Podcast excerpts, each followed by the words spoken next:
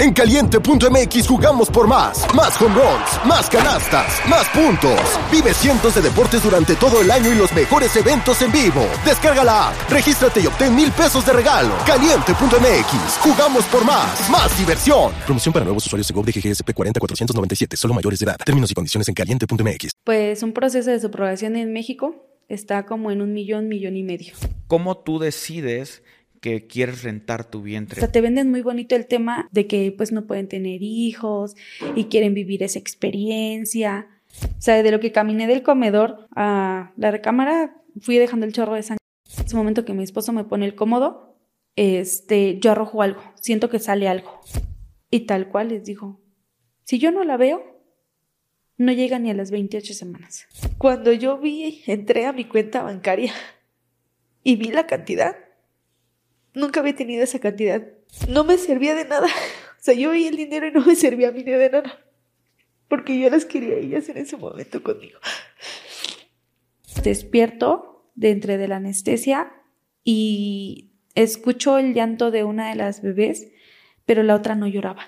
Y me dice, yo te puedo entender tu dolor de salir del hospital con las manos vacías. En algún momento pensé y dije, mejor me hubiera muerto en el quirófano. Y ya estando ahí adentro, me dicen, no vayas a mencionar qué medicamentos tomas, no vayas a mencionar que es una gestación subrogada. ¿Qué sucede si tú dices eso?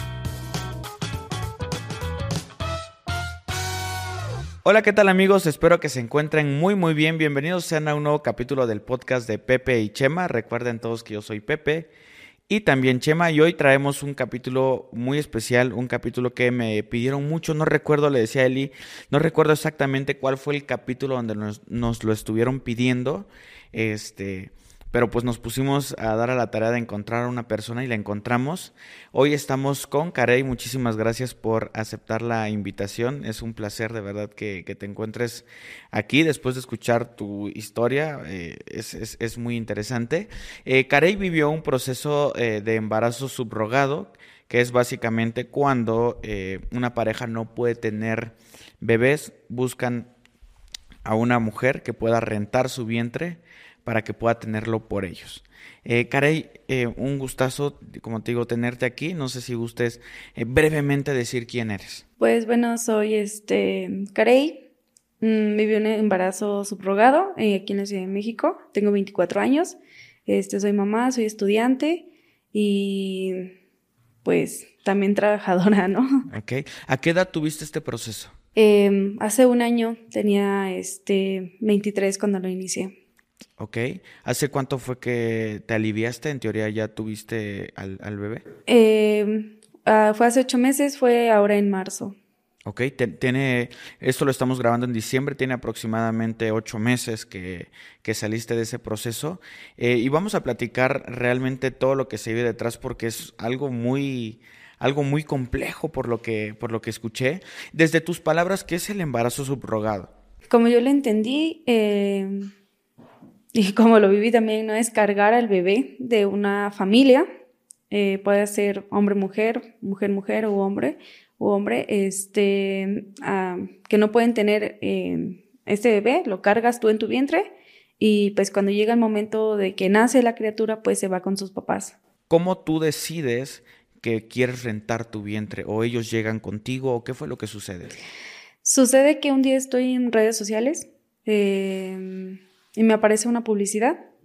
En ese momento mm, pasaba como una situación económica un poco complicada, o sea, no grave, pero sí un poco complicada. Lo comenté en ese momento con quien es mi esposo y él en su momento pues me dice así como de no, este, no, no creo que estés preparada para vivir eso. Mm, pero dije, no, pues yo creo que sí. Mandé un mensaje, pedí información, me contactaron y la cantidad que me ofrecían me parecía razonable en ese momento. Ok. Aproximadamente, ¿cuánto se le puede pagar a una, a una mujer que rente su, para que rente su vientre? Pues en el lugar donde yo estuve nos daban de 260 mil pesos a 350 mil pesos pero hay otros lugares donde te dan hasta los 480 mil pesos. Ok, que va de 15 mil dólares aproximadamente hasta los 20 20, 23 mil dólares aproximadamente es el cálculo que sacó rápidamente. No, 23, casi como 26 mil dólares y son 480 mil pesos. Sí, más o menos. Este, ok. Y entonces eh, tú decides eh, proponerte como candidata. ¿Cómo eligen esas empresas? a ok, te voy a elegir a ti para que si lo hagas o puede cualquier persona. Pues cualquier persona se puede postular, pero tienes que pasar unos exámenes psicológicos, ginecológicos y físicos. Ok, de repente hay ciertos perfiles que les interesan más a este tipo de empresas, ¿no? Eh, ¿Qué, qué sería esto? Pues para empezarte o sea, tú te postulas, por ejemplo, para la subrogación, pero como que en la subrogación no hay como que tanto tema, donde hay más tema es como en la donación de óvulos, porque en la donación de óvulos sí te piden que tengas piel clara, ojos claros, y en la, maternidad subrogada pues sí entra como cualquier perfil, pero sí tienes que estar delgada, o sea, sí tienes que tener, o sea, sí tienes que hacer un poco de actividad física porque el, el embarazo lo requiere, y tienes que tener cierta escolaridad. Tú me imagino que tú conociste a varias chicas en el, en el proceso. Sí. ¿Por qué lo hacían ellas? ¿Cuáles fueron sus razones? Pues cuando entras y, y preguntas por qué, pues todas prácticamente te dicen por el dinero, porque necesito el dinero para pagar una carrera de mi hijo, para terminar de estudiar yo, para adquirir alguna propiedad. Ok. Una vez que a ti te dicen, eh, va que va, tu perfil entra, si pasaste los exámenes físicos. Hay una parte muy oscura, por lo que entendí, de todo este proceso, porque sí está, sí está, sí está bastante fuerte. Entonces, no sé si gustes comenzarme a contar eh, en esta parte, una vez que, que, te dicen vas, cuál es el proceso al que se tiene que enfrentar una mujer para que eh, este embrión, digámoslo así, que es ya el, el, espermatozoide con el óvulo ya fecundado, juntan el embrión y te lo tienen que implantar, ¿no? Sí, pues cuando ya firmas tu contrato te dan tus pastillas anticonceptivas porque te tienen que regular el periodo, porque ellos tienen que saber exactamente cuándo colocar el embrión. Y vas terminando como los ciclos, en mi caso fueron tres ciclos porque hubo un problema con el seguro de gastos médicos.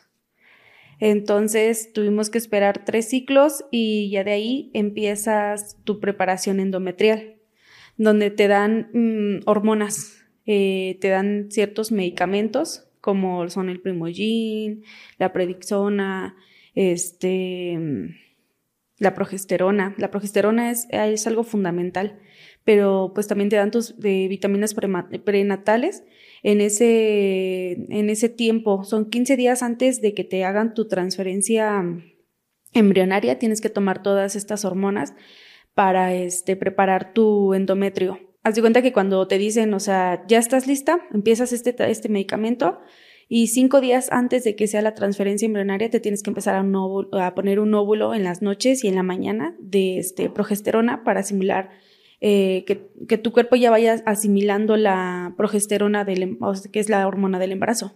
Eh, dentro de estos tres meses, por toda la medicina y por todos los medicamentos, ¿es pesado o hasta ahí va todo tranqui? Pues hasta ahí todavía es tranquilo porque, pues en ese caso, en ese tiempo, todavía te, te dan como un apoyo de económico y nada más como que tomas los anticonceptivos ya cuando va a ser los últimos 15 días antes de la transferencia es cuando ya empieza lo pesado porque tienes que empezar a tomar los medicamentos en cierto horario y pues son cada, algunos son cada 8 horas, cada 6, va dependiendo del medicamento. una vez que tú decides entrar a este proceso, ¿te sales de trabajar o continúas tus actividades normales? Pues en mi caso yo este, dejé de trabajar, pero hay muchos que continúan trabajando. ¿Cuánto aproximadamente te pagaban al mes por tener este proceso? Pues por tiempo de espera, en ese tiempo me daban dos mil pesos. ¿Al mes? Ajá, nada más.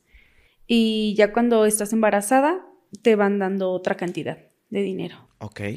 Eh, vale, entonces, ¿qué, es lo que sigue sucediendo en esta, en esta parte? Pues ya llegó el día, por ejemplo, de la transferencia. Ese día tienes que ir en ayuno porque te tienen que sacar sangre para hacer tus análisis y ver en, qué niveles de eh, progesterona estás. Mm, posteriormente tienes que empezar a tomar agua, mucha agua, porque tiene que estar tu vejiga llena para que sirva como lupa para que puedan ver el, o sea, el endometrio. Este, te meten a quirófano y pues te ponen en, en, posición ginecológica de todo y con una cánula la introducen por todo lo que es este el cuello, este, hasta llegar hasta donde está el útero y con una cánula eh, depositan el embrión. Ok. Eh, es un poquito tortuoso y incómodo ese proceso porque pues como te están dando muchas ganas de ir al baño, este, de ahí después de la, o sea, de quirófano te mueven hacia la habitación donde te dan, este, pero pues no te puedes levantar durante 15 minutos, tienes que seguirte aguantando del baño. Complicado, me imagino. Sí, ya después de eso te levantas, vas al baño, pero si te quedas, quedas adolorida. Ok.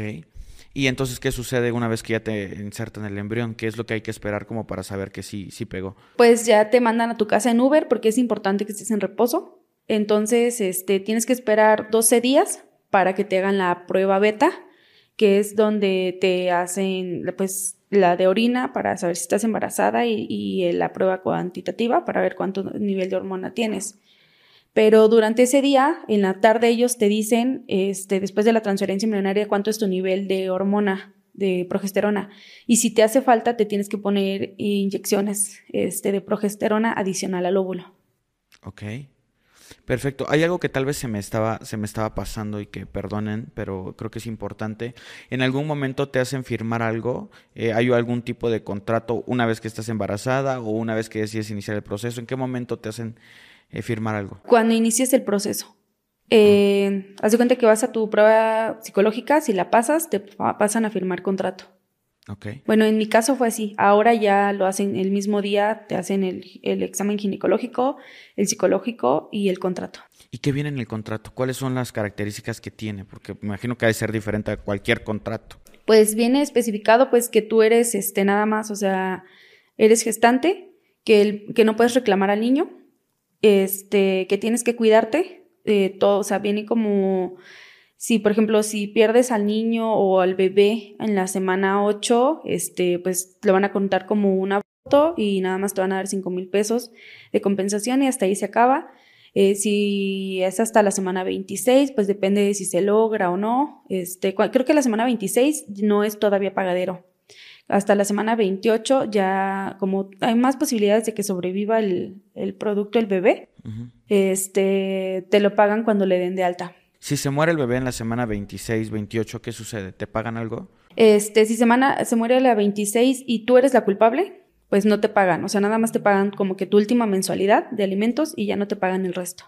¿Y si en, en dado caso tú decides abortar, por ejemplo? No, sí puedes abortarlos, pero pues tienes que pagar todo el proceso, todo lo que se ha gastado en medicamentos, doctores y darle una indemnización a los papás. ¿Pero sabes aproximadamente cuánto le costó a los papás? Pues un proceso de subrogación en México está como en un millón, millón y medio. Puede ir hasta los dos millones, dependiendo de la agencia. Y si lo haces en agencia o lo haces de forma individual. Ok.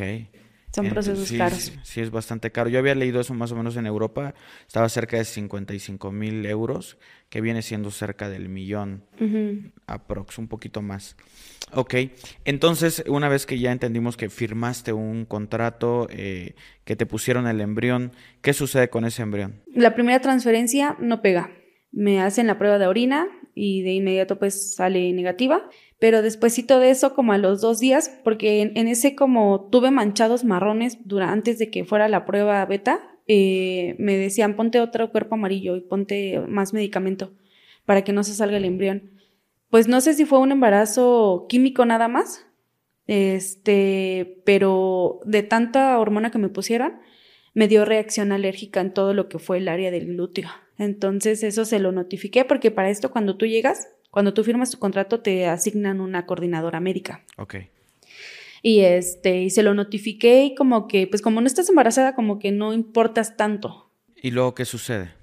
Pues esperar a que me llegara el periodo, me llegó el periodo y iniciamos otra vez con este los medicamentos. ¿Durante cuánto tiempo? 15 días. Ok. Bueno, antes de que te pongan un embrión tienes que firmar una responsiva y un consentimiento y ellos te tienen que mostrar la calidad del embrión, porque también dicen que depende también de la calidad del embrión si pega o no la transferencia embrionaria. Para esto yo estaba un poco preocupada porque a mí me han dicho que los IPs, así se les llama a los, a los padres de intención, este, nada más tenían cinco embriones y con estos ya eran tres. Entonces nada más te dan chance a tener tres transferencias embrionarias. Y si no pegan, tienen que intentarlo con otra persona. Ajá, te sacan de, ese, de esa familia, ven qué es lo que tienes y si les conviene, pues que sigas. Si es algo como que no amerite tanto gasto, pues te asignan a otra familia. Si no, pues te descartan del programa. Ok. Y en esta ocasión decido irme a casa de, de la abuela de mi esposo y ella me llega, o sea, y me empieza a cuidar y empiezo a guardar reposo y empecé a tener unos sangraditos otra vez y dolor eh, aquí al, lado como que del ombligo.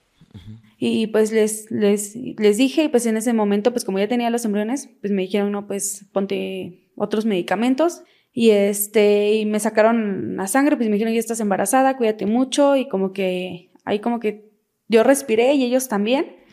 en la noche me avisaron, me dijeron, estás súper embarazadísima, ahora cuidarte mucho porque pues ya estás embarazada y sigue con tus medicamentos. ¿Cambia el trato ahí? Cambia el trato porque pues ya estás embarazada. Ok, ya es negocio, ¿no? Para ellos. Ya. ¿Hay algún momento del embarazo que haya sido complicado para ti o cómo empiezan a suceder las semanas, a transcurrir el tiempo? Cuando me hacen el ultrasonido y se dan cuenta que eran los dos sacos gestacionales, pues como que fue así como que de, mm", no, porque un embarazo gemelar siempre es más, lleva más riesgos. Ok. No se lo esperaban. Entonces, llega la semana 8, para ver el latido del corazón y es cuando tengo el primer contacto con la familia. Porque ese día, este, aquí hay como esos temas que pues sí me gustaría como exponer, porque estaba en el ultrasonido y les dicen que van a tomar un video para los papás y el personal de la agencia se queja así como de ¿para qué si nada más van a estar molestando después de que les estés enviando fotos y todo eso? ¿No? Entonces, yo como gestante, pues se, me hizo malo porque cuando ellos te, te, te llaman a participar al programa y, te invitan, te dicen, pues es que es una familia, que, o sea, te venden muy bonito el tema y te lo meten por el tema romántico, de que pues no pueden tener hijos y quieren vivir esa experiencia. Y pues como que, ¿sabes? Era incongruente lo que te dice tu, su página y lo que te dicen en el momento de que entras al programa a cuando lo que escuchas en el consultorio. Sí, claro, ahí ya es totalmente distinto el trato. Ok. Entonces, pues yo en ese momento pues me quedaba callada, ¿no? O sea, no decía nada, pero la persona que estaba conmigo en ese momento, ya que me habían cambiado a la coordinadora, este, pues como que sí se molestaba también porque decía, pues es su derecho de ellos, ¿no? Porque pues al final del día están pagando, pero pues, eh, o sea, ella sí como que luego lo decía y como que eso le traía problemas. Entonces ese día deciden hablarle a, los papás, creo que allá eran eh, la madrugada, algo así. ¿Ellos de dónde son, perdón? De Portugal. Ok. Entonces las horas son muy diferentes. Em, Como siete horas aprox de diferencia. Ajá. Entonces, este, hablan, les, les hacen una videollamada y les empiezan a enseñar el latido del corazón del bebé y todo. Yo cuando escuché el latido, debo decir que no sentí como mucho. O sea, fue, ah, están vivos, están avanzando bien, qué bueno. No tenías ese apego tú. Ajá. Ok. Sí, o sea, yo estaba mentalizada y dije, no es mi hijo. Bueno, no son mis hijos. Y cuando escucho la voz de la mamá que ve, o sea, que le enseñan el latido y todos nos quedamos en silencio y suena el corazón y la mamá con su oh, este, dijo una palabra en, inglés, pero así como qué bonito. Y, y, su voz a mí me viajó en ese momento a cuando yo escuché el latido del corazón de mi hijo y sentí algo muy bonito por dentro, que en ese momento se me salieron las lágrimas. Entonces, este, el Señor me mandó a decir que pues muchas gracias por ayudarlos, este, pues que cualquier cosa iban a estar ellos. Entonces fue lo el único contacto que tuve con ellos hasta en ese, en ese momento. Y ya de ahí, como a la semana nueve, diez más o menos, una noche estaba cenando con mi esposo y se me vino un sangrado. Como aborto. Ajá. Ok, ¿qué sucede? Entonces le marco a ella, a la coordinadora, y le digo, oye, ¿qué crees que se me acaba de venir un sangrado? ¿Cómo? ¿Sí? O sea, de lo que caminé del comedor, o sea, mi, mi casa es muy pequeña, a la recámara fui dejando el chorro de sangre. Entonces me dice de inmediato ponte una indometacina para parar el sangrado y ponte un cuerpo amarillo. Y estaba mi esposo, me inyectó rápido y me acosté pero, o sea, yo seguía sangrando, entonces me dicen, ponte una toalla sanitaria de inmediato porque hay que empezar a medir cuánto es el sangrado. ¿Tú sentías dolor? En ese momento no. Ok. Pero sí me empezaron a dar muchas ganas de ir al baño en ese momento. Entonces mi esposo me pone el cómodo y en ese momento que mi esposo me pone el cómodo, este, yo arrojo algo, siento que sale algo y meto la mano tal cual Y lo que agarro es así, pues una masa llena de... Le mando la foto y me dice, ¿sabes qué? Fue un embrión, se salió un embrión. Ya no te muevas porque fue un embrión. A ver si no se sale. ¿Qué tan grande estaba? Pues del tamaño de mi mano. Ah, ya estaba grande. Les digo, ¿qué hago con ella? Pues yo tenía miedo porque por el contrato dije, ahora qué va a pasar, ¿no? Porque pues ya los perdí. Porque pues me dijo, lo más seguro es que arrojes el otro. Entonces eh, empecé a llorar y me dice, pues tú ya tíralo a la basura, ya no nos sirve de nada. Entonces, este, sí me quedé así como, ¿cómo lo voy a tirar a la basura, no? O sea, yo en ese momento cuando agarro el embrión, yo veo pues un bebé y los sueños de una mamá. Y lo primero para mí fue cómo se va a sentir su mamá. Porque ya la mamá ya había escuchado el corazón de esos bebés. El sangrado empieza a parar pero ya en toda la noche yo ya no me paré. Entonces me dijeron a las 6 de la mañana te vamos a mandar un Uber para que vengas a la clínica para revisarte. Ok. Llego a la clínica y les enseñé la foto y me a la dirigente, porque fue la primera en llegar. Y me dice, sí, fue un embrión. y me dice, por un lado está bien, porque los embarazos gemelares son de alto riesgo. Y pues yo como gestante, como profesional, por decirlo así, que yo estoy ofreciendo un servicio, pues me guardé mi comentario, pero por dentro, pues sí dije, qué, qué poca. Sí. Llega la doctora, todo, y entran y me revisan y me hacen el ultrasonido y impactante porque están los dos embriones. Después me dijeron que había sido nada más un coágulo de sangre. Pero sí y no, porque cuando arrojas un embrión se ve como una telaraña o sea, cuando es un feto, porque tienen todas las venas ya formadas. Y así se veía tal cual. Me dijeron fue un, hematoma y punto, ¿no? Y están bien, pero cuando dice la doctora, están vivos los dos, sus corazones están bien, eh, la cara de la otra persona fue así como de, otra vez como de molestia. Entonces, pues ya me dan ciertos eh, medicamentos y en la semana 11 llegó un día a revisión médica y me toman la presión porque les dije que me, dolía mucho la cabeza, que llevaba muchos días con dolor de cabeza y tenía un poco alta la presión. Me dice la, la doctora, no, pues es que es preeclampsia, pero es por tu culpa. ¿Qué es preeclampsia? Se te sube la presión arterial cuando estás embarazada. Ok. Y me dice, pero es por tu culpa porque tú ya eras hipertensa desde antes y no nos dijiste, porque si es antes de la semana 20, entonces ya eras hipertensa desde antes. Cuando porque en la semana 20 se modifica nuevamente, me imagino. Ajá, sí. Ok. Y, pero aquí lo chistoso es que, pues en todos los tiempos que a mí me habían, los meses antes que me habían checado, nunca había salido alta. Y yo antes eh, tenía el seguro del IMSS y me hacía mis chequeos y recientemente, o sea, yo entré en ese programa en febrero y yo en enero me había hecho todos mis chequeos y habían salido normales. Pues ahí hubo un, un tema porque ese medicamento que me mandaban era un poco caro. Ok. Y este. Y me los empezaban como que a contar, así. De, o sea, a mí mi coordinadora me daba un kit y me decía, ten, llévate otros tres o cuatro pastillas adicionales por si no te alcanza, ¿no? O un blister. Y aquí la enfermera que se hacía cargo de los medicamentos me empezó a decir de uno, dos, o sea, en tres días tienes tu consulta, tres pastillas nada más. O sea, ni un extra ni un nada, o sea, así. Y había pasado, no recuerdo bien exactamente, pero había pasado un problema, me había quedado sin medicamento porque me habían cambiado la consulta.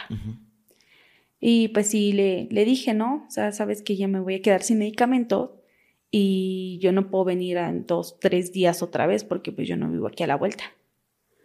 Y se molestó, ¿no? Pero no me dijo nada la enfermera. Entonces, cuando yo salgo de la consulta, le digo a mi coordinadora médica, le digo, ¿sabes qué? A mí en dos días se me acaba el medicamento y no me dieron medicamento hoy. Entonces mi coordinadora, pues porque pues era el medicamento, sobre todo el de la presión, pues va y reclama y en la tarde me llega un mensaje de mi otra coordinadora que me dice que pues por motivos personales mi coordinadora médica que estaba asignada a mí, que ya no iba a presentarse, que de aquí en adelante pues que todo se lo reportara a ella. Entonces, pues le notificó lo de los medicamentos, pero no le comentó la situación que había, o sea, de que ella, por ejemplo, siempre se peleaba, las malas actitudes que había hacia la otra coordinadora. Entonces, eh, ella muy profesional me dice, sí, ¿sabes qué? Tal día este, te voy a mandar tus medicamentos para aquí, la otra coordinadora, la que se fue o la que despidieron. Este, ella a veces en domingo me iba y me dejaba los medicamentos hasta mi casa, hasta la puerta de mi casa para que no me moviera, o en, o en Uber o así. Y eso es algo que a la clínica le molestaba que hiciera, que tuviera ese trato hacia mí, ese cuidado hacia mí. Pero era importante y necesario, ¿no? Porque estaba embarazada y un embarazo gemelar de alto riesgo. Ok. Entonces, pues esta coordinadora me dijo, no, pues los días que vayas a consulta, esos días te va a dar tu medicamento. Y dije, bueno, no, o sea, no tengo problema, pues mientras que me aseguren el medicamento, ¿no?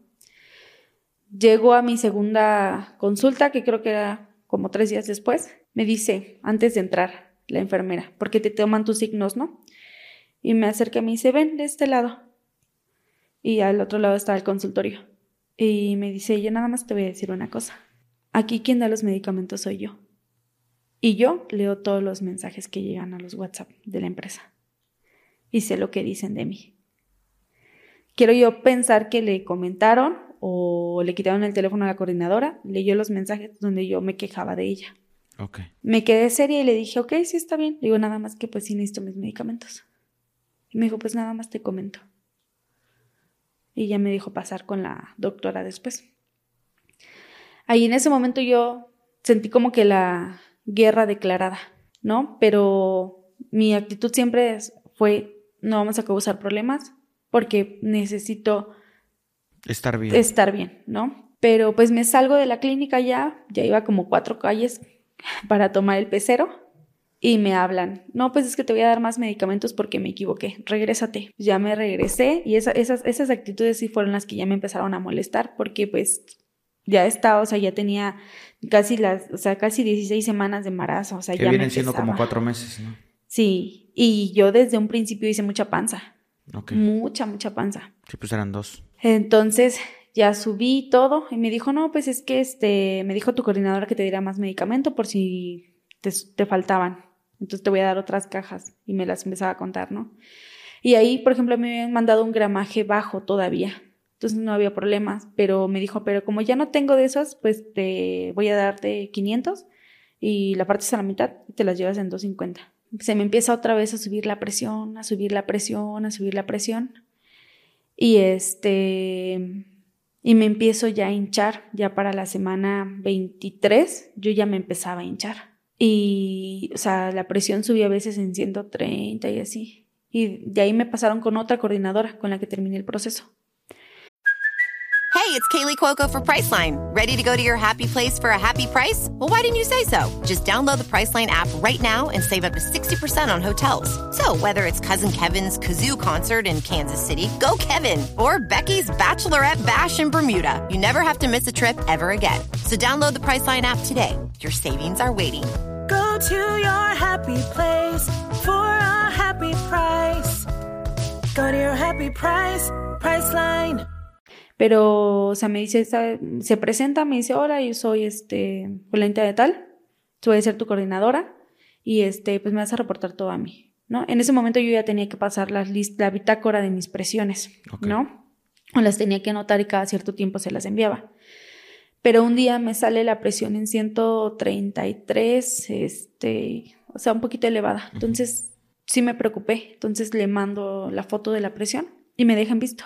Entonces, pues me quedé pensando y dije, bueno, como la noche salió normal otra vez, dije, bueno, no sé, una presión alta nada más, ¿no? Como a la semana, este, se me vuelve a subir otra vez la presión y se la mando y me deja otra vez en visto. Entonces le mando mensaje a la otra coordinadora anterior que tenía y le dije, oye, ¿qué crees que se me ha subido la presión así? Este, para que le digas al doctor. Y me dijo, ¿por qué no me dijiste antes? Y le digo, no, pues es que le dije a mi otra coordinadora. Y me dice, pues es que no, o sea, me tienes que avisar. Pero como que a las dos como que también le seguía valiendo. O sea, yo seguía con el vómito y para esto empiezo a tener un sangrado de tubo digestivo por tanto vómito. Porque les decía, es que tengo vómito, pero pues me mandaban medicamentos, pero ya los medicamentos no me hacían efecto. Entonces me decían, come comida seca pura comida seca, de nada caldoso y cuando vomitaba con la comida seca era más doloroso. Era muchísimo más doloroso y pues vomitaba tres, cuatro, cinco, seis veces a veces, siete veces. En el día. En el día. Ala. sea, me la pasaba en el baño o durmiendo. De, de todo ese vómito, un día llego y empiezo a vomitar y vomito pura sangre. ¿Ahí pura con sangre. ellas? No, en Ah, mi en casa. Entonces les digo que estoy vomitando y me dijo, ah, pues a lo mejor te hiciste alguna fisurita o algo. O sea, como que no le dieron importancia. Ya hasta que empecé a vomitar más, les mandé la foto y ya fue cuando le hablaron al doctor y me dijo, no, ¿sabes qué? Vente mañana a la clínica temprano. Para esto llega eh, un doctor muy bueno, o sea, porque o sea, cada tres meses te cambian tu doctor. ¿no? Entonces me mandó el tratamiento por un mes. Y cuando les dije, me dijo, es que ese medicamento no lo tenemos, la encargada de los medicamentos. Y le digo, pues sí, pero me lo mandó el doctor. Me dice, pues es que lo vamos a tener que comprar. Pero sí, así enseguida me dijo, no, pues es que ese medicamento es muy caro. Entonces llegó la dirigente y le dijo, no, ve a comprarlo. O sea, no importa que sea caro, ve a comprarlo. Entonces ya fue, lo compró, me lo dio, pero ahí ya fue cuando empezaron los choques más.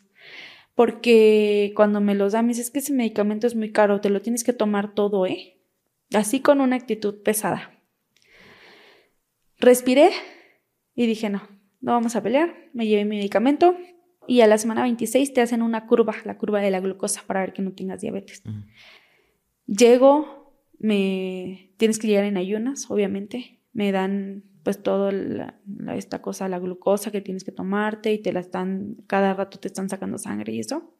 Y ya había empezado a tener comezón en las palmas de las manos y ese día le digo, oye, digo, ¿qué crees que en, en las palmas de mis manos me dan mucha comezón? Le digo, pero no sé por qué. Ya para eso ya estaba hinchada. Y me dice, pero eso no es parte del embarazo. Y también que esto, esto, la muñeca me dolía mucho, mucho, mucho, mucho. Y me dice, eso no es parte del embarazo, eso es, quién sabe que tengas.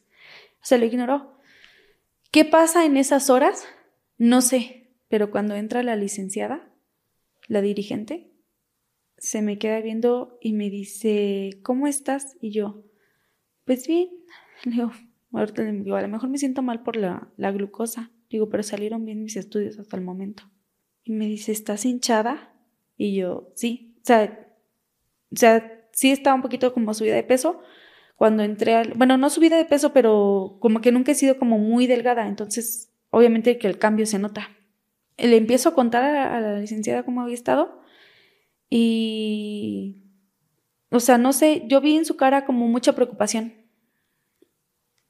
Mucha preocupación. Y, y yo, para serte honesta, en ese momento, días antes, yo pensaba que, o sea, que ya no iba a salir de ahí. Ok, Yo sentía que no iba a finalizar el embarazo. ok. Entonces, en ese momento dicen, ¿quién es tu tratante? Pues le digo, pues el nombre del doctor. Y en eso sale la primera doctora que me atendía y le dice, ¿ya viste cómo está Cristian? Y no sé qué vio también que me pregunta de la presión directamente. Entonces, pues le digo, pues a veces me va bien, a veces mal. Le digo, aquí tengo la bitácora. Y dice, ¿y cada cuándo se la envías? Y le digo, pues no, pues cada que tengo consultas, cada, cada mes más o menos, pues vengo y le enseño. Me dice, es que eso no debe de ser así. Y empiezan a revisar las presiones y se dan cuenta que tengo muchas presiones que llegan hasta 143. Les comento de la comezón, del, de las manos, porque en ese momento nada más eran las palmas y aquí, ¿no? Me daba, pero me daba mucha comezón. Y me empiezan a revisar, me empieza a hacer preguntas la doctora, empieza a hacer llamadas, le empiezan a llamar a mi doctor tratante y empieza la dirigente a regañar. ¿Quién es la coordinadora de esta chica? ¿Cómo te veniste? Pues en transporte público. No, ¿cómo crees? Es que este embarazo es de alto riesgo, no puedes estar haciendo eso. Este, tienen que enviarle un coche, porque no estás pendiente de sus presiones. Y tal cual les dijo, si yo no la veo, no llega ni a las 28 semanas. La enfermera encargada de los medicamentos, mi coordinadora, la recepcionista, todas así, que no sabían dónde meter la cabeza. De, en un grupo con los doctores, con la coordinadora y con la licenciada, donde mandaba todos los días mis presiones y todos los revisaban. O sea, como que empezaron ya así del día a día, ¿no? Claro. A estar pendiente de mí. El 9 de febrero mi, es cumpleaños de mi esposo. Y ya tenía yo programada una comida. Tengo una prima que se dedica a hacer pintacaritas, todo. Y le digo, píntame la pancita. Tomo fotos y le digo a la clínica, bueno, a mi coordinador que sí se los puede mandar a los papás. Muy bonito porque a los días ellos dan su, el anuncio de su embarazo y ponen la foto del pintapancitas. pero yo me sentía mal, me veía hinchada, toda mi familia estaba preocupada.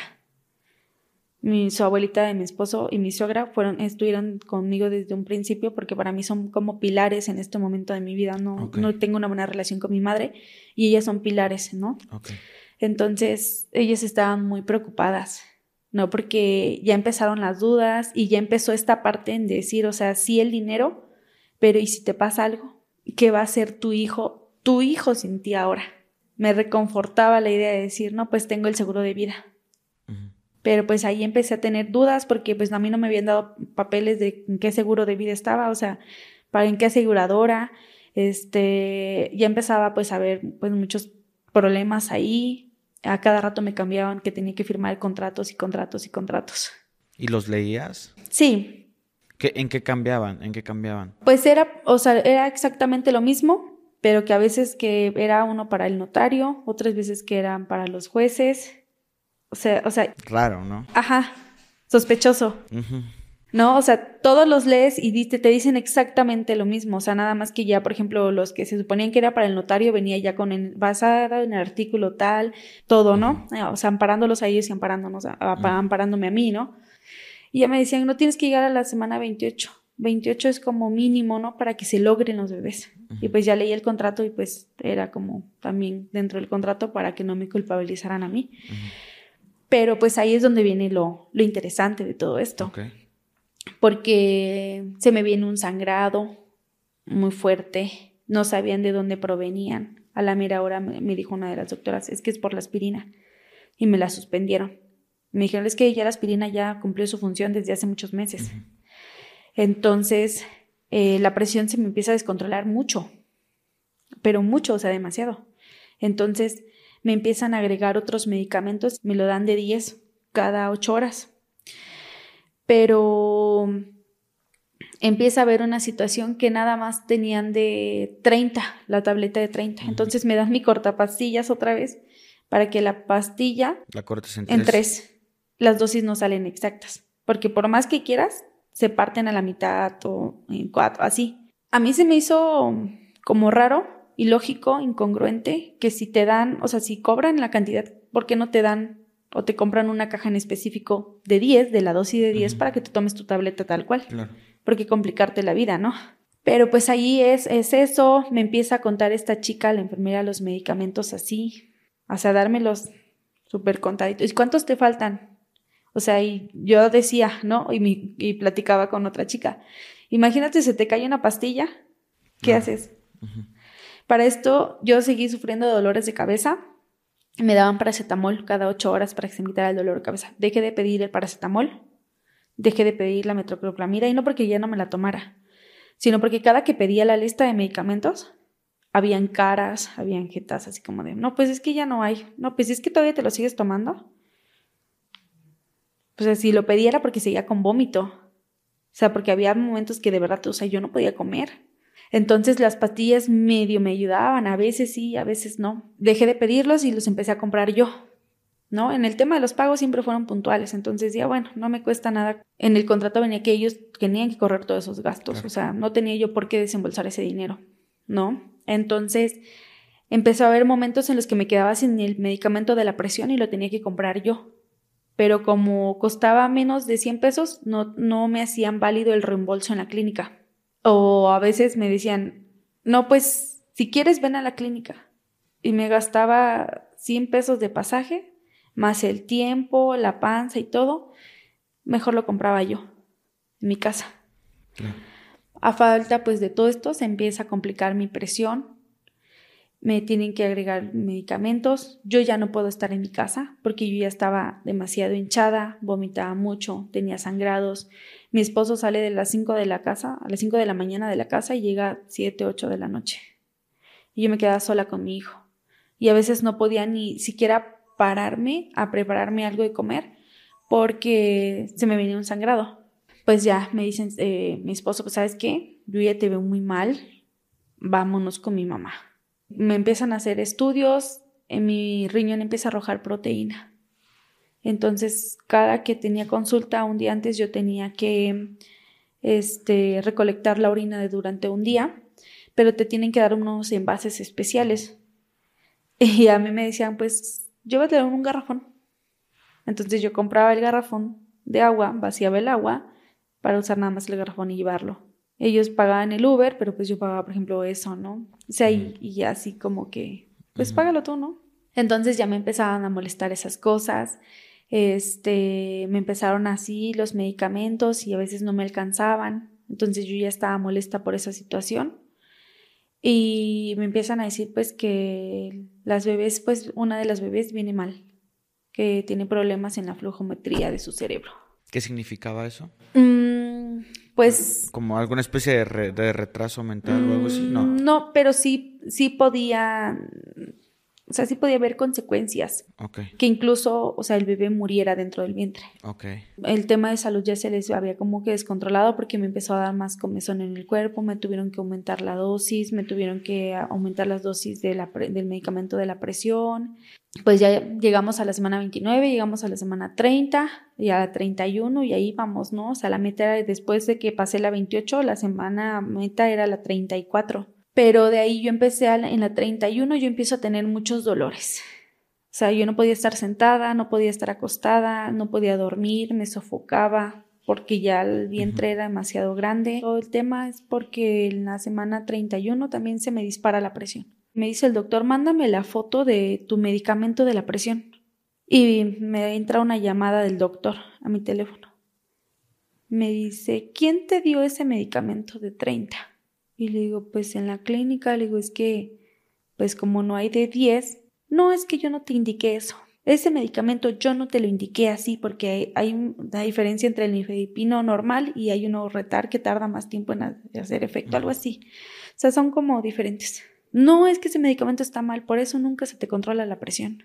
Yo para esto yo ya había comprado medicamentos adicionales míos y pues ya le mando los que yo tenía, que yo había comprado. Y me dice, pues empieza a tomar esos y me aumenta las dosis.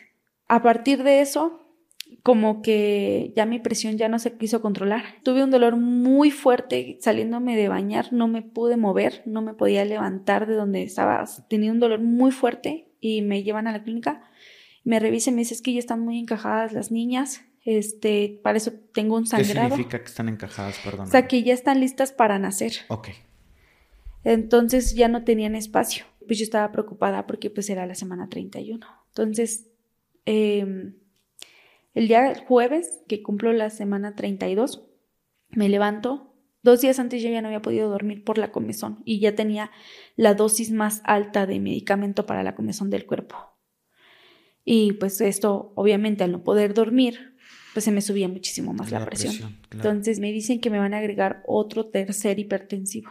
¿Cuántas pastillas estabas tomando aproximadamente? En ese momento Al día, digámoslo. tomaba, como también me había dado como un poquito de anemia, tomaba hierro, tomaba las prenatales, tomaba tres, me- bueno, dos medicamentos para la presión y dos tabletas de para la colestasis y tomaba este otro medicamento prenatal, Ok. igual. Se tomaba como siete, ocho pastillas cada ocho horas. Ujú.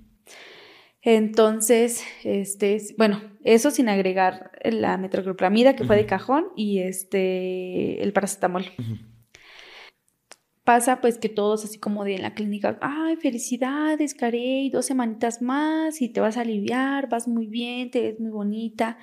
Ese día estaban muchas gestantes y empiezan a platicarme y me, bueno, les llamaba la atención mi panza, ¿no? Y me dice, ya muy grande, estás ¿no? alivi- dice, ya te vas a aliviar y le digo, sí, le digo, es que soy gemelar. Era la única y hasta el momento he sido la única gestante gemelar. Ok. Y en eso pues solicitan mis medicamentos que me habían enviado y pues eh, agregan los otros, ¿no? Pero para esto en las noches, como se me subía a veces la presión, me la tenían que adelantar y si me la adelantaban, entonces ya me... Se descompensaba el tiempo. Ajá, y se desacompletaba la dosis, ¿no? De, o las la cantidad de pastillas y a veces me hacían falta. Entonces yo le dije, le digo, oye, mi coordinadora, pero toma en cuenta que a veces me tienen que adelantar la toma y ya no me van a alcanzar las pastillas, entonces yo diría que me des unas extras. Y llega esta chica con dos cajas de pastillas y me hace el conteo y me dice, ay no, con este te alcanza, ya me les había dado. Y me agarra y me arrebata la caja. Estábamos todas las, las gestantes, habíamos como cinco o seis gestantes, se quedaron así, las gestantes no dijeron nada. Entonces me enojé muchísimo en ese momento y mi coordinadora que estaba ahí se quedó así como de, ¿qué onda con tu vida, no? Entonces yo dije, no voy a hacer pleitos, me voy a tranquilizar. Y, y ya, ¿no? Agarré, me mandaron mi Uber, me fui a mi casa, llegué, comí. Para esto ya me dijeron, comes a las 2 porque necesitamos que traigas tantas horas de ayuno por si hay que meterte a cesárea. O sea, yo ya sabía que en cualquier momento de esos días, o sea, yo ya en cualquier momento me iba a quirófano. Entonces llega el, el, horario de la tarde para irme con la otra doctora. Ese día justamente me mandan un Uber y había un caos en la ciudad y casi nos accidentamos con el Uber cuadras antes de llegar a la clínica. Entonces llego, me toman la presión, estaba normal, pues me dijeron, no, pues ya con el tercer hipertensivo, entonces sigue hasta la semana 34, me hacen la prueba de los cinturones y en la prueba de los cinturones decido contarle lo que había pasado a mi coordinadora, lo que había pasado, ¿no? ¿Con la enfermera? O con Ajá, con la enfermera. Y poniendo pues de testigo a la otra coordinadora que estaba conmigo. Y pues me dice, no, pues es que eso lo debiste haber comentado en el momento y todo, pero ahorita lo vamos a hablar. Y hay que reportárselo a la doctora, este, que es la que la dirige, por decirlo así. Que pues ellas eran amigas. Entonces, eh, ese mismo día, escuchó un comentario que dicen, ¿por qué mi embarazo ha sido tan complicado?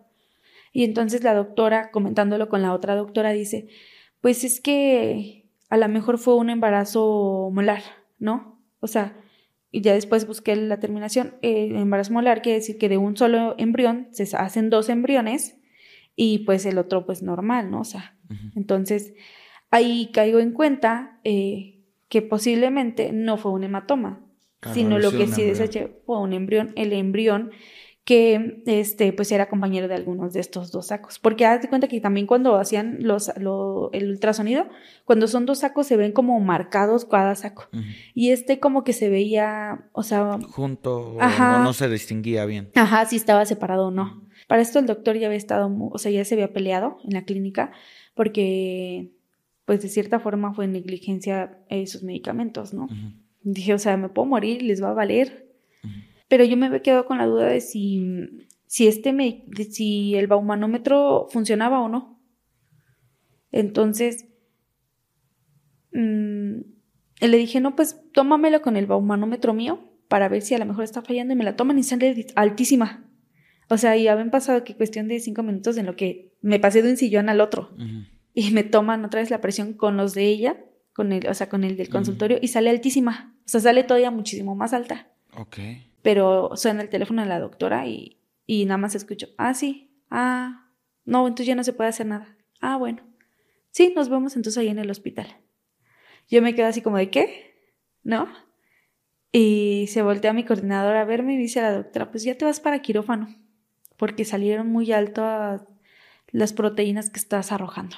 Para esto en el contrato te dicen que ningún familiar te puede ir a ver durante la estadía del hospital y todo, en todo momento tienes que, o sea, te piden que seas casada legalmente, pero tienes que decir que eres soltera, siempre. This episode is brought to you by Shopify. Whether you're selling a little or a lot, Shopify helps you do your thing, however you cha-ching. From the launch your online shop stage, all the way to the we just hit a million orders stage. No matter what stage you're in, Shopify's there to help you grow. Sign up for a $1 per month trial period at shopify.com slash special offer, all lowercase. That's shopify.com slash special offer. Llega, llega la coordinadora médica que se, la coordinadora que se iba a quedar conmigo durante la estadía del hospital porque el personal de la clínica funge como tu familiar uh -huh. y son los responsables de las decisiones médicas que hay que tomar por ti. Entonces llega y llega con su mamá. Uh -huh. ¿Quién? la coordinadora médica. Ok. Se supone que es una trabajadora, ¿no? Sí, claro. ¿Qué hace su mamá ahí? Entonces, eh, pues le aviso a mi familia, le digo que nosotros ya nos habíamos preparado a que no iban a estar conmigo. Yo soy una persona muy ansiosa. Y el tema de estar hospitalizada sin una persona llegada a mí, sobre todo sin mi esposo, como que me daba como terror. Pero claro. pues yo ya me había mentalizado, ¿no? Y ya estando ahí adentro, me dicen, no vayas a mencionar qué medicamentos tomas no vayas a mencionar que es una gestación subrogada. Este, y no vayas a decir que eres casada. ¿Qué sucede si tú dices eso? Yo lo pregunté y me dijeron, pues no pasa nada malo, pero no lo digas. ¿Que es ilegal en teoría? Pues no está regulado. Ok. O sea, si tú estás en un hospital y te dicen eso, Claro, te te desestabilizas todavía mucho más. me quedé así, ¿no? Mi doctor pues estaba en quirófano, trataba de, de acercarse a él, este, para ver que, todo estuviera bien, para tranquilizarme.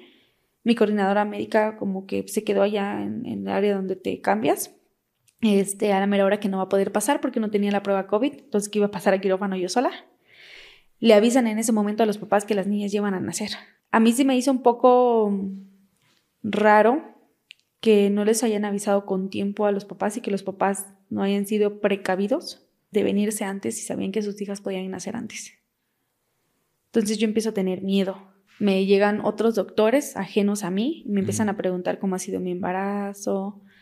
eh, pues muchas cosas que, o sea, pues sí las podía responder yo, pero cuando me dicen qué medicamentos tomas, nada más le dije como los básicos, pero por ejemplo después me enteré que era importante que yo tenía que decir que había tomado aspirina durante ocho meses, porque si no, o sea, se puede interponer con la anestesia.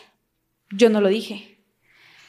Afortunadamente la anestesióloga era de la clínica, entonces el doctor le comentó qué anestesia me podía poner. Y estando yo en quirófano, empiezo a sentir mucha ansiedad, mucha ansiedad, y no podía respirar. Y me dicen, pues limpia, sónate la nariz, ¿no? Y me soné la nariz y no podía respirar, no podía respirar. Eh, me dice, te voy a poner oxígeno, me ponen oxígeno, pero me empiezo a quedar dormida. Y me dicen, no te duermas, no te duermas, levántate, Dios. no te duermas, no te duermas. Entonces, yo tengo muchas lagunas mentales, pero de las cosas que recuerdo es que en- entre una de esas despierto de entre de la anestesia y escucho el llanto de una de las bebés, pero la otra no lloraba. Entonces escucho que la pediatra les dicen, váyanse rápido al piso de pediatría. No estaban las incubadoras ahí. En un hospital particular, donde saben previamente que van a nacer de 32 semanas, no había incubadoras. Me empiezo pues eso a, a estresar más y me dice que me va a pasar, me van a meter adrenalina. Y en uno de esos empiezo a sentir mucho dolor aquí. O sea, como que ya estaban terminando como que de acomodar todo, pero yo empecé a sentir mucho, pero muchísimo dolor. Y le dices que me duele mucho, o sea, y de- del dolor no podía ni como que hablar, ni respirar, ni no sé, me dolía mucho. Entonces me dijo, no, duérmete, duérmete, te voy a pasar más anestesia, duérmete. Y pues sí, sí, efectivamente me dormí, pero en una de esas también despierto y seguía con el dolor, pero ya no estaban las niñas. Entonces yo preguntaba cómo estaban las niñas y me, tranquila, tranquila. Ah, ya sabes que cuando te dicen tranquila algo está. Ajá. Y entonces yo dije, ¿qué pasa? O sea, ¿por qué no me dicen? Y y yo así, doctor, el- las niñas, ¿cómo están? ¿Cómo están? ¿Cómo están las niñas? Las quiero ver. Está bien, tranquila, tranquila. Duérmete, duérmete. Y ya en una de esas escucho que dice el doctor, hubiera sido bueno que habláramos con ella para que de una vez la operáramos. Y dice, pues le hubieras dicho, dijo la doctora. Me dice, porque es muy riesgoso para ella volverse a embarazar. Se puede morir. Dice, porque aquí nosotros la cuidamos, pero allá nadie la va a cuidar. Entonces, me ya me, me pasan a la camilla para llevarme a recuperación. Me dice el doctor, ¿cómo te sientes? Y le digo, bien, me dice, tranquila, ya vas a descansar. Dice, ya todos tus malestares se te van a quitar ahora. Entonces me suben a mi habitación ya, ahí estaba mi coordinadora médica. No sabías nada de las bebés todavía. Nada. ¿Cuánto tiempo había pasado? Tenía que estar cuatro horas en recuperación. Las niñas nacieron a las once y media más o menos, once treinta y ocho y once, once treinta y seis de la noche. Ok. Eh, me subieron como a las 3, 4 de la mañana a piso y todavía no sabía nada de ellas. Llegué, me, me pasaron a la habitación, me dijo, ¿cómo te sientes? La coordinadora, bien, agarró y se volvió a dormir en el sillón. Yo dije, también me voy a dormir, ¿no? Nada más les avisé a mis familiares que ya había salido, que había salido bien, que ya estaba este, en el piso y no sabía nada de las niñas. Dieron las seis y pasan a checarme la presión y todo, ¿no? Empiezan con los signos vitales. Y es que cuando estás hospitalizado, te empiezan a, cada cierto tiempo te van a tomar los signos vitales. Y pregunto por las niñas y no, no hay respuesta. Entonces, Yo en ese momento, pues me sentía mejor, como que había descansado. No había caído en el shock emocional hasta que empiezan a llegar las enfermedades de, ay, tranquila señora, sus niñas van a estar muy bien, pronto se las va a poder llevar a casa. Y yo por dentro, pues no son mis hijas, ¿no? Sí. Fríamente. Eh, le- Digo, no se los dijiste, solo lo pensé. Sí, no, pero solo lo pensé, ¿no? Porque ya es que en cada hospital hay como un ministerio público y hay como que ciertos delitos que Sí. se persiguen de inmediato, entonces dije, no, no quiero problemas, no, no quería salir Sí. esposada de ahí, ¿no? Claro. Andaban en ese momento buscando los certificados de nacimiento, eso sí, y, y que pues me iban a hacer el pago pues ya de lo que restaba, este, pues ya me iban a liquidar. Me acuerdo que en la tarde llega el doctor y le pregunto que cómo estaban las niñas y me dicen que bien, pero que una de ellas estaba entubada porque no había respirado cuando nació. Y la otra pues nada más tenía casco de oxígeno. Ok. Entonces, este, en ese momento pues, me preocupé, pero como estaba ahí ella, no quise llorar. Cuando se va ella y llega mi esposo, pues sí lloré. Claro. Me sentí culpable ¿De qué? de que hubieran nacido antes, de que mi cuerpo no hubiera aguantado y que hayan nacido antes y que estuvieran pasando por eso. Le pregunto por los papás, me dicen, no, pues ya van a llegar. Yo creo que en la noche llegan. Pues eso me sentí como que tranquila.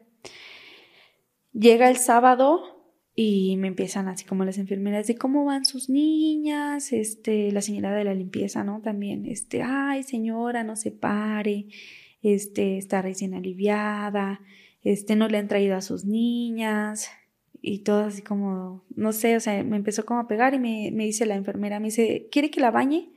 Y la llevo a ver a sus hijas. Ahorita ya está por entrar la hora de, de la visita. Entonces le mando un mensaje a mi coordinadora y le digo, me dice, pues déjame, le pregunto a la licenciada y si te dice que sí, pues vas. Wow. Entro y, y las veo en, las- en la incubadora, súper pequeñitas.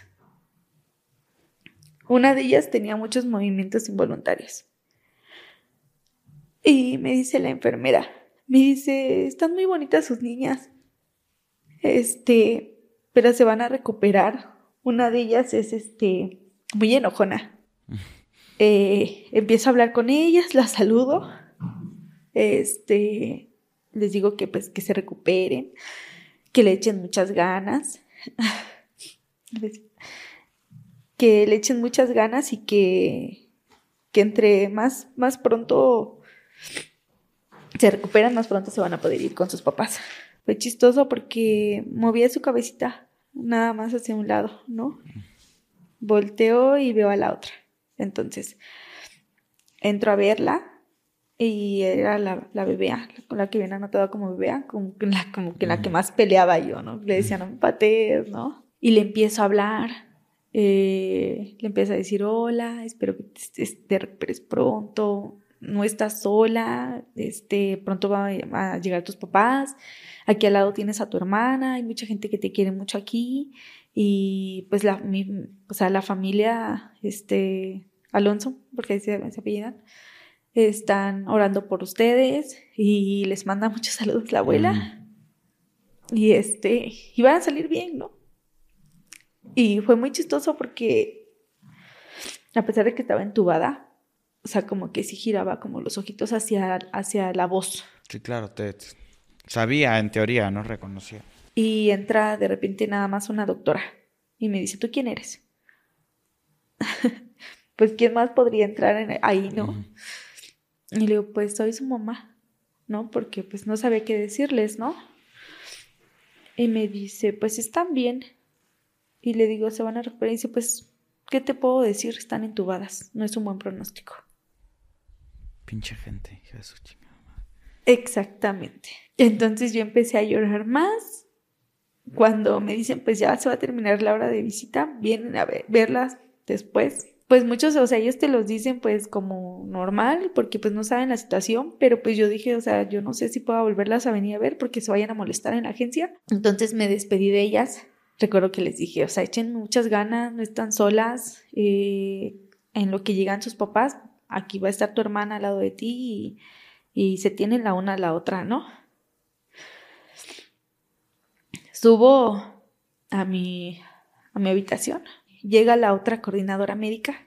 Entonces ya no pude como que sacar eso.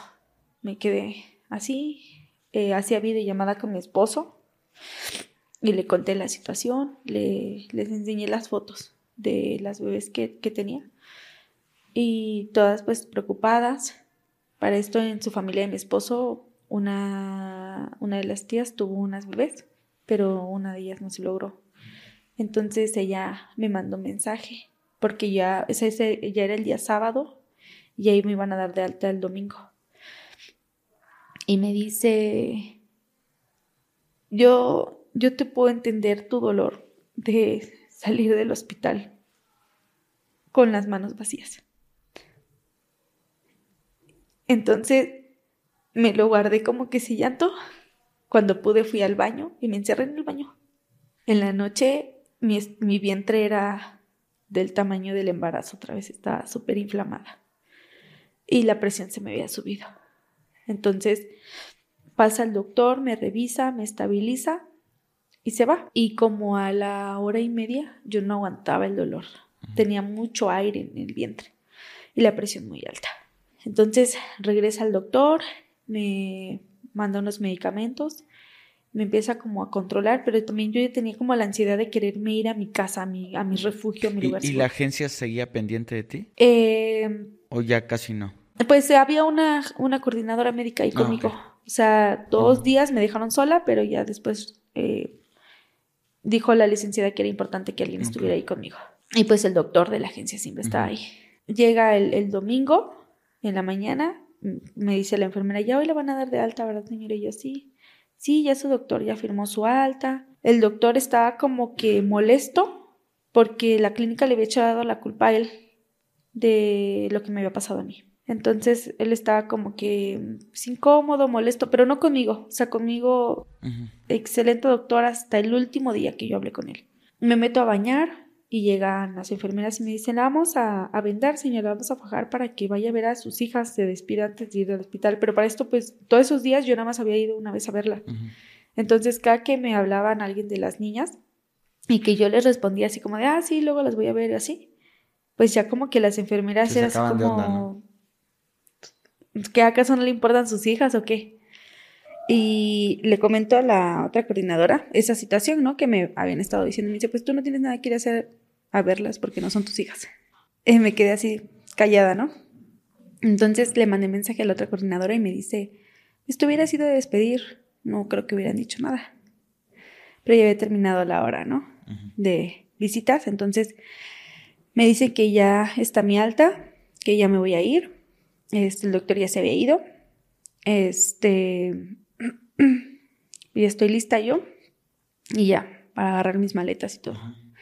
Pero pues en lo de los medicamentos, el doctor había dicho que me quedara con ciertos medicamentos por si se me volvía a subir la presión. Pero pues no, o sea, agarró ella, la coordinadora que estaba, y me quitó todos los medicamentos y me dejó así 23 pastillas de antibiótico, con esas terminas, así, ¿no? Bueno, Ujú. sí, un ejemplo, ¿no? Fue así como de, ok, ya, me quiero ir. O sea, lo que yo en ese momento yo quería era salir de ahí. Cuando salgo de la habitación y camino el pasillo, está el, el camino hacia el elevador y el camino hacia los coneros. Y muchos iban saliendo de ver a los bebés. Y pues escuché el llanto de los bebés y todo. En ese momento me entró así como una sensación horrible de que estaba dejándolas abandonadas ahí. Después de tantos meses tenerlas conmigo, Claro. o sea, las estaba dejando abandonadas. Me subo al elevador, bajo, me dice, ya te pedí el Uber y ya está ahí. Estaba mi esposo, me subo al Uber y me dice, "Ay, cuídate mucho, nos vemos en 10 días para quitarte los puntos. O sea, como amigas casuales, ¿no? O sea, de ya aquí se terminó todo y ya, cada quien por su lado. Me subo yo al coche y saco todo lo que traía en ese momento. Mi esposo me intenta abrazar y la verdad es que yo no quise que me abrazara mi esposo. O sea, yo me sentía muy mal, sentía que ahí se había quedado algo, algo de mí. O sea, en ese momento yo. Algo ahí, o sea, yo dije, soy la peor mujer del mundo por dejarlas abandonadas. Llego a mi casa, bueno, a la casa de mi suegra. Cuando entró, veo a mi hijo. Mi hijo me abraza, pero pues se separa porque andaba jugando con su prima. Me siento en el sillón donde había estado sentada días antes y empiezo a recordar todo y empiezo a llorar y a llorar y a llorar.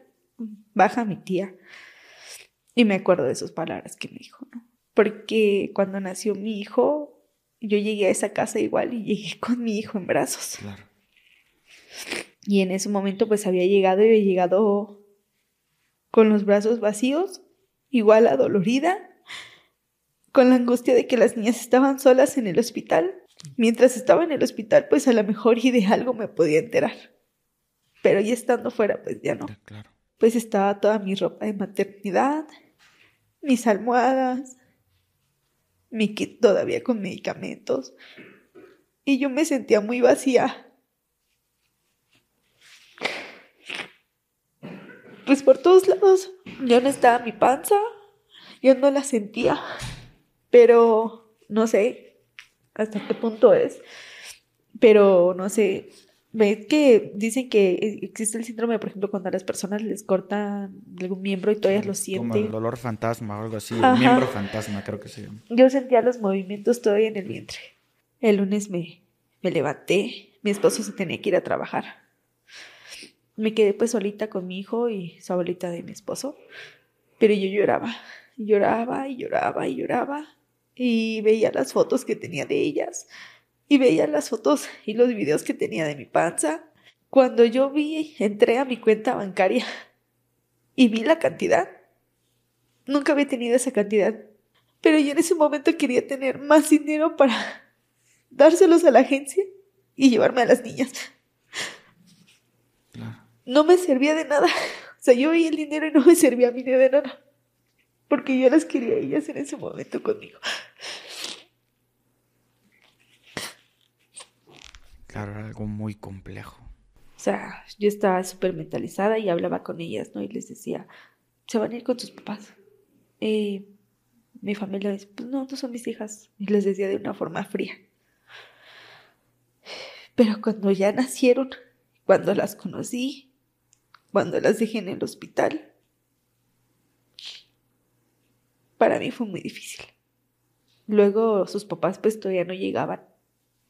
Y el saberlas solas ahí. Sí, claro. O sea, yo creo que si ellos hubieran estado ahí, pues otra cosa hubiera sido. Pues ahí me la pasaba llorando. Comía porque pues me Tenías decían, tienes que comer. Claro. Me decían, tienes a tu hijo aquí y tu hijo te necesita. En, en algún momento me quería dormir y no despertar para no saber. En algún momento pensé y dije, mejor me hubiera muerto en el quirófano. Porque yo me sentía muy mal. Luego, la parte que nadie ve también es que pues todo el mundo te ve embarazada. Y luego te preguntan. ¿Qué pasó con el bebé? ¿Y qué les dices? A tu familia pues les hablas, claro. Pero en la calle no sabes. ¿Cómo va a reaccionar la gente, no? ¿Qué comentarios te van a hacer? No sabes qué te van a decir. ¿Recibiste muchos comentarios de ese tipo? Mi esposo y yo decidimos decir que no había bebés. Cada quien interpretó lo que quiso. La gran mayoría fue negativa. Y todos me veían como con lástima. Eh, yo no quise decir que pasó eso porque las niñas estaban mal en un hospital y yo no quería decretar nada malo para ellas. Eh, dejé de tener contacto con la agencia más que para preguntarme cómo seguía, cómo iba mi herida, pero, o sea, solamente si yo veía algo raro les notificaba. Pero de ahí fuera, pues ya no. Entonces, me armo de valor y le mando un mensaje directamente a la licenciada. Y le digo, me acuerdo que estaba temblando de miedo porque sentía que algo malo iba a pasar, ¿no?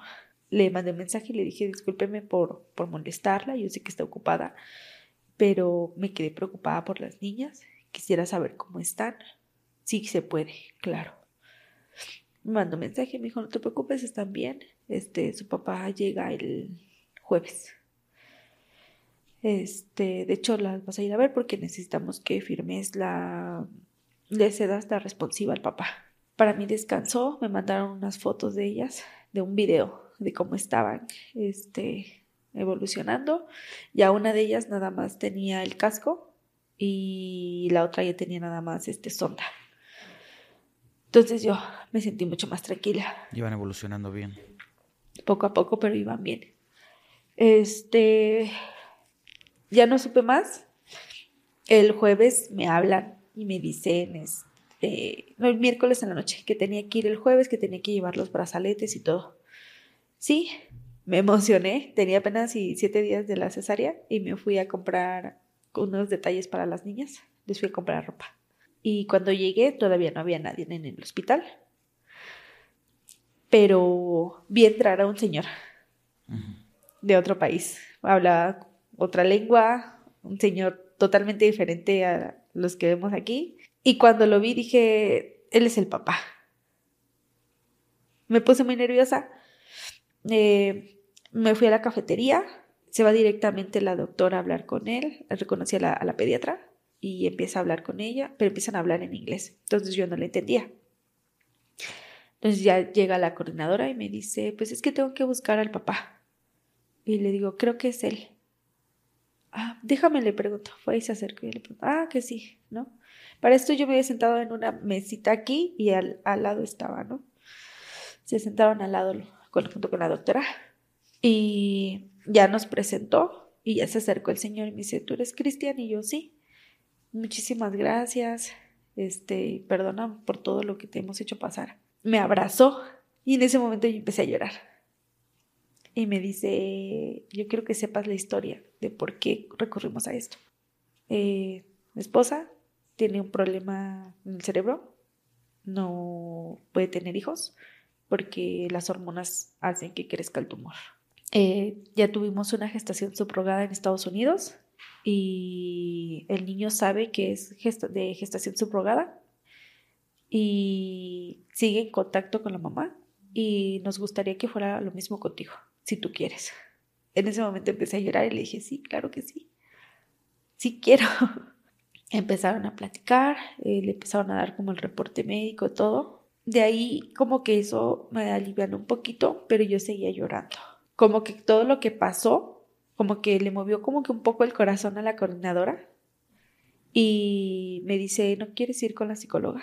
Este, voy con la psicóloga y pues me dice que, ¿Qué esperaba yo? ¿Cuál era mi expectativa? Que todo lo que yo estaba sufriendo era porque me había generado expectativas. Entonces, pues le comenté pues, que me había, tenía mucha molestia por cómo me había tratado esta persona, que había puesto en riesgo mi vida y que yo lo había sentido así, que estaba molesta de cierta forma porque la clínica desde la semana 26 me había visto mal, que no era posible que no les hubieran avisado a los papás con tiempo, que a mí me hubiera gustado que los papás estuvieran ahí, que me sentí muy incómoda cuando me dijeron así al oído, ¿no? no digas que es gestación subrogada, que sentí miedo.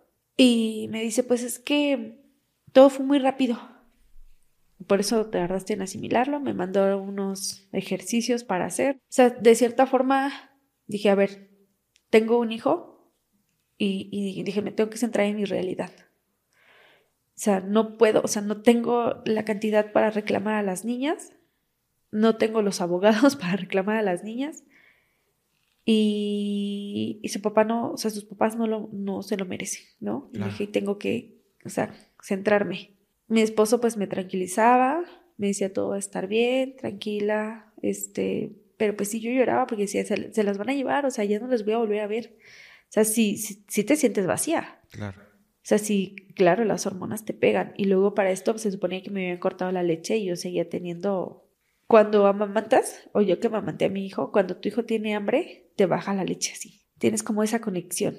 Y yo estaba comiendo de repente y, estaba como que haciendo mi vida normal a los siguientes días, vaya, de cierta forma, y de repente sentía como me bajaba la leche. Y me acordaba todo eso, entonces empezaba. ¿Y si tienen hambre? ¿Y si no les están alimentando? ¿Y si les pasó esto? ¿Y si les pasó? O sea, yo empezaba. Eh, llega el día de la alta y conozco a la mamá una señora de carácter fuerte, pero muy linda. Les doy los regalos que compré para las niñas, y las ven, me agradecen. Ella, no habla español, o sea, nada. Entonces, quien, con quien podía hablar era con el señor y él le traducía, pero siempre había personal de la agencia ahí. Dan de alta a la primera bebé. Este, la conozco y el, el señor luego, luego me dice, cárgala. Pero pues como iba saliendo del hospital, o sea, dije, no, está muy pequeña, o sea, Estaba súper chiquita. Te piden que la saques en un portabebé y la bebé no cabía, o sea, estaba súper chiquitita. Entonces, eso me tranquilizó un poco, este, pero el tema emocional seguía. Claro. Llega el momento en que pues le digo a mi esposo, pues yo ya me quiero ir a mi casa. Cuando llego a mi casa es cuando empieza todo el tema, ¿no? Porque llegamos en el coche, eh, empezamos a bajar todas las cosas y empiezan a salir los vecinos a preguntarme que cómo estaban, porque sabían que eran gemelas. Pues mi esposo se voltea y le dice, no hay bebés. Y una señora me dice, no se preocupe, pronto va a poder volver a tener bebés. Me subo a mi casa, entro y me suelto a llorar. Me sentía muy mal.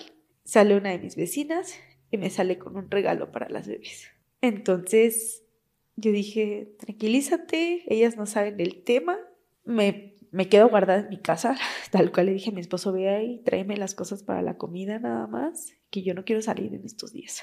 Que pues me toca ya sacar la basura y salgo con las cosas. En el momento estaba esperando el camión de la basura, se acerca esta señora y me dice, oye, ¿cómo estás?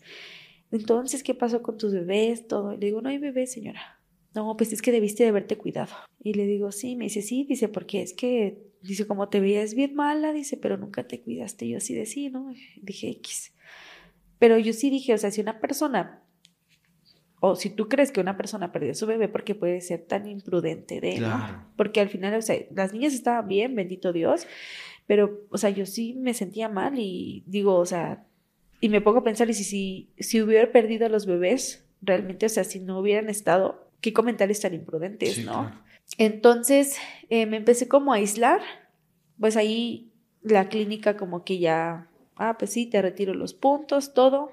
Eh, se da una situación ahí que nacen unos bebés antes de tiempo, eh, culpan al doctor otra vez, el doctor dice, es que yo no tengo por qué tolerar esto y se va. Entonces ya no me siguen este, dando el tratamiento, bueno, el, seguimiento, me da el seguimiento a la otra doctora y me dice, no, pues es que eh, la preeclampsia fue por tu culpa, porque tú eras hipertensa antes y no nos lo dijiste, entonces pues prácticamente es tu culpa. Entonces yo decido hablar con la licenciada, le comento toda esta situación, la licenciada me dice, no te preocupes, vas a volver a, a poder gestar, esto es normal, que no sé qué. Y le vamos a decir a la persona que te trató mal que te pida una disculpa. Nunca llegó la disculpa. Jamás llegó la disculpa. Empiezan a haber problemas en el tema legal porque mm, pues los procesos legales se complican. ¿Por qué? No sé. Los papás ya se tenían que ir. Empiezan a pasar los meses y todavía no está el tema legal. ¿Y los papás aquí se estuvieron esos meses? Se estuvieron aquí tres, cuatro meses más o ah, menos. Y ya se tenían que ir, o sea, ellos ya les surgía irse. Dan de alta a la otra niña, este, me hacen las pruebas de ADN porque el juez las requiere, pero, o sea, ya la agencia es así como de, pues es como que tu obligación y nosotros ya no tenemos que cubrir ningún gasto, entonces ya todos esos gastos los empiezo a cubrir yo. Este, el papá se empieza a enfurecer porque pues no puede sacar a las niñas del país. Nos llaman a mí y a otras gestantes a que fuéramos a hacer este, una huelga fuera del registro civil yo sí fui porque son los derechos de las niñas. El tema emocional, ya después la, se me dieron como tres terapias, tres consultas para la terapia y ya, o sea, de ahí hasta el momento, desde el día de hoy, no me han vuelto a buscar, más que para su propio beneficio, para que yo les reclute chicas. El tema legal sigue parado ahí. Las niñas se tuvieron que ir del país, yo las tuve que registrar con mis apellidos. O sea, yo ante la acta del nacimiento de las niñas aparezco yo. Eh, en todo momento a mí es como que esta chica ha seguido con malos tratos. Yo esperaba pues que la cambiaran o algo, no la cambiaron. Otras chicas están empezando a recibir malos tratos por esta niña y pues... ¿Te han buscado personas? Sí. ¿Qué tipo de cosas son las que te han dicho brevemente? Pues empecé a subir mi contenido contando esta experiencia y hay quienes me buscan para ser gestantes y quienes me dicen que pues soy una muy mala mujer porque ando vendiendo a mis hijos. Por, o sea, antes subía contenido con mi hijo, mi, hijo propio, y ya, ya no lo subo porque me han llegado mensajes y me dicen que sí, a él también lo voy a vender. ¿Tú, tú, tú recomendarías eh, a las personas que, que necesitan una cuestión económica, lo digo sin afán de decir sí o no, pero desde tu experiencia es un proceso que, que recomendarías a una persona que necesita dinero? No sé. Tienes que tener mucha fuerza, tienes que ser muy fuerte emocionalmente. Yo te puedo decir a mi experiencia de hoy en día, después de todos esos tragos amargos que pasé y, las noches de llanto. He, visto a las niñas, sigo en contacto con los papás, porque hay muchos que dicen, ah, es que ni siquiera sabes a quién le estás vendiendo a los niños, ¿no? Aquí en esta situación yo sigo en contacto con los papás, me mandan foto de las niñas, veo su felicidad. Y por ese, por ese lado, por la parte romántica de la maternidad subrogada, lo volvería a hacer. Veo la clínica y yo no quiero volver a entrar en una clínica. Me gustaría hacer un proceso por aparte, conocer la historia de los papás y hacerlo de otra forma, más humanitario y ya no por la cantidad. Claro veo a esta familia y la veo muy bien, veo a esas niñas, las veo muy bien. Y aunque siguen teniendo problemas por el tema de la subrogación, ellos son felices y son una familia que se aman y que esas niñas eran súper deseadas y por algo llegaron. Qué padre. ¿Hay algo que consideres importante agregar? Pues no, no, no sé. No, no te preocupes. Eh, eh, tu contenido, ¿dónde lo puede, dónde lo puede ver la gente? Pues en TikTok subo mis, bueno, subí la historia contando todo esto y pues a veces me hacen preguntas y ya yo les contesto. Más a veces tomo del tema médico, cómo es y todo eso y pues de, de la experiencia que yo tengo se las comparto. ¿Cómo se llama tu TikTok? Carey Nare. Perfecto, de todos modos lo vamos a dejar en la parte de la descripción por si quieren ir a ver eh, su contenido. Estaría padrísimo que la comenzaran a seguir. Eh, de verdad que es una historia eh, pues bastante diferente de escuchar sobre un proceso de embarazo. Así que te agradezco que te hayas dado la oportunidad de, abrirte y de comentarnos todo esto. Muchas, muchas, muchas, muchas gracias. Y de todo corazón espero que, que, poco a poco puedas encontrar esa, esa paz. Algo que sí pudiera decir es que esta experiencia, hasta el último suspiro de mi vida, la voy a recordar. No son mis hijas de sangre, pero por algo están en mi constelación, esas pequeñas estrellas. Pues bueno, muchísimas gracias, Carey, de verdad. Y a ustedes, amigos, muchísimas gracias por ver un capítulo más del podcast de Pepe y Chema. Recuerden todos que yo soy Pepe y también Chema, y nos estamos viendo en un siguiente capítulo. Hasta luego. Listo. Listo. Ya, puedes